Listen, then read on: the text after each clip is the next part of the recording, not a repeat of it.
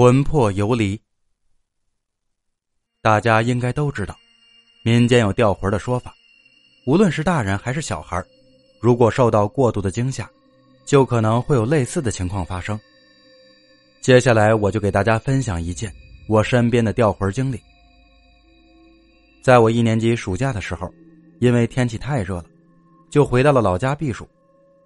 一堆孩子在家里闹腾的不得了。一般情况下，到了下午三四点，大人们就会给我们一些钱去买冰棒，把我们打发出去。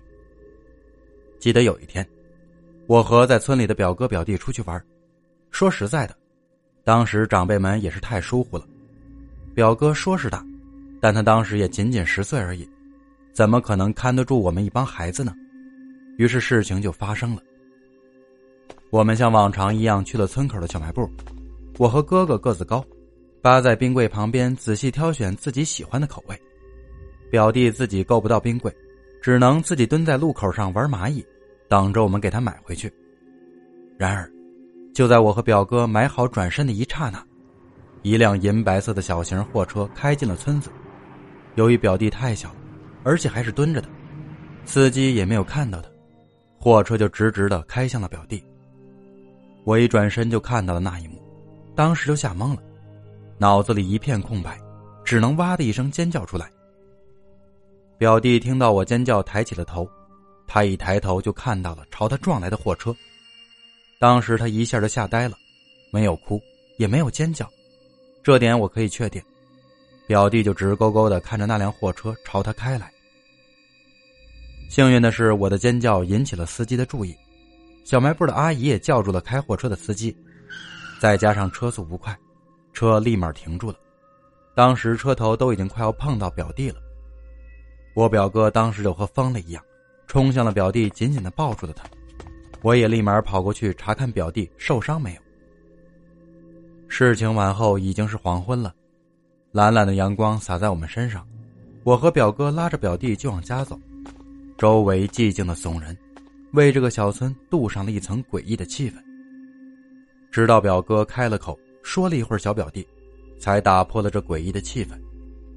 我当时也是吓着了，也没注意到表弟的呆滞，他一路上没有说一句话。我们回到家后，便把表弟带回了他自己的卧室，然后就跑到一边自己玩去了。我们商量好，谁都不说，因为表弟是全家的心头肉，我和表哥担心挨批评。直到吃晚饭时，二舅妈叫表弟吃饭。表弟一直不下来，我们一家人去了小表弟的房间，看到表弟直勾勾的坐在那里一动不动。更让我害怕的是，他的眼睛一直盯着前方，就像货车朝他撞过去的那个眼神。我们叫他，他也没有反应，那神情像极了村子里的傻子。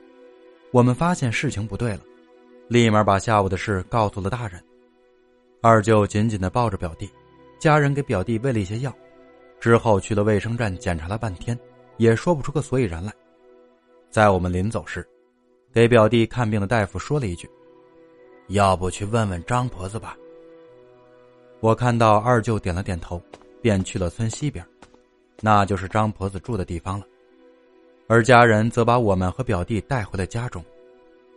没过一会儿，一个裹着绿头巾的老婆婆走了进来，她是典型的农村老婆子形象。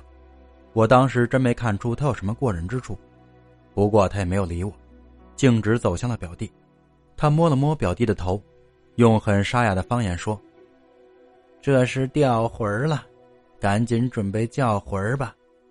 再晚了，魂儿走远了，你们就等着孩子和傻子一样吧。”这婆子说话虽然难听，但家里的大人都听她的吩咐，开始张罗起来。